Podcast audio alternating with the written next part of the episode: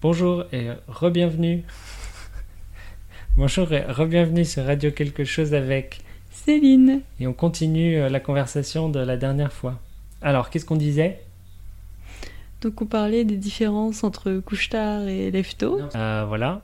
Et euh, après, avec le travail, bah, j'ai été facteur pendant longtemps. C'est vrai? Mhm.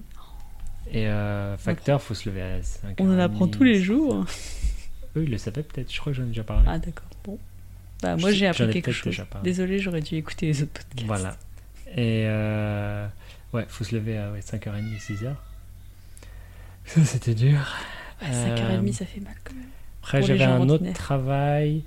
Euh, mon vrai travail, premier vrai travail, c'était heure flexible. Donc, je pouvais commencer n'importe quelle heure Mm. entre 7h30 et 10h le matin. Et je pouvais finir à n'importe quelle heure entre 15h et euh, bah, autant que je voulais. Mais c'est trop bien. Ouais. En théorie, mon travail actuel aussi est un peu comme ça. Et moi, j'ai pas, j'ai pas d'obligation du tout. Par contre, je pourrais commencer à n'importe quelle heure et finir à n'importe C'est quelle encore heure. mieux ça. Nous, c'est ça qu'on voulait en plus. c'était De... Parce que l'idéal avec ça, c'est que tu peux faire toutes tes heures du lundi au jeudi et le vendredi, tu es libre. Sauf qu'avec euh, dans mon entreprise, es obligé de revenir pour faire au moins 4 heures minimum. Bon, ça fait une Mhm. petite journée quand même. Tu arrives à 10h, midi, pause déjeuner. tu prends une heure, es obligé de prendre une heure. Oui. Tu reviens pour deux heures, puis tu rentres chez toi. C'est pas mal quand même. Ouais. Euh, ces journées, ouais, on fait pas grand chose. Mais oui, j'avoue, tu dois pas faire grand chose pour 4 Il se passe heures. pas euh, grand chose. Mais, ça euh, va vite. ouais. hein. Et du coup, au début, j'habitais près du bureau. Et pas très près en fait. Mais j'allais j'y allais à pied tous les jours. Une demi-heure de marche. Tous les jours, une demi-heure de marche pour aller au bureau. Donc là, j'y allais en général quand je me levais. Donc euh, en général assez tard. Ensuite, le bureau a déménagé. On était très loin. Il fallait y aller en voiture. Et le problème, c'est les embouteillages. Donc là, soit tu y vas pour être à 10h pour rater les embouteillages, ou alors tu vas à 7h30, il n'y a personne. Hmm, Et moi, c'est ça que je faisais. hmm. Donc c'était mon choix quand même, mais euh, ça me plaisait pas du tout.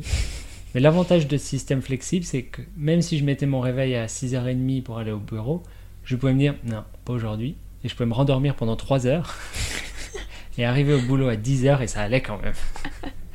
Donc ça, c'était bien.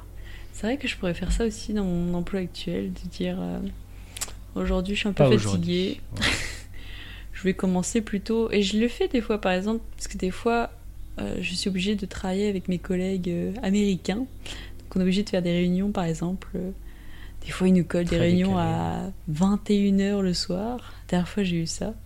Et ben, le matin j'ai commencé à 11h. C'est normal. Oui, tout à fait. Et euh, heureusement qu'on a ce- cette flexibilité, parce que sinon ce serait un petit peu, Ouais. un petit peu difficile quand même. Faire des, des journées de 14 heures, c'est un peu chaud. Ouais. D'accord, mais ça, alors, euh, donc tu aimes bien les grasses matinées?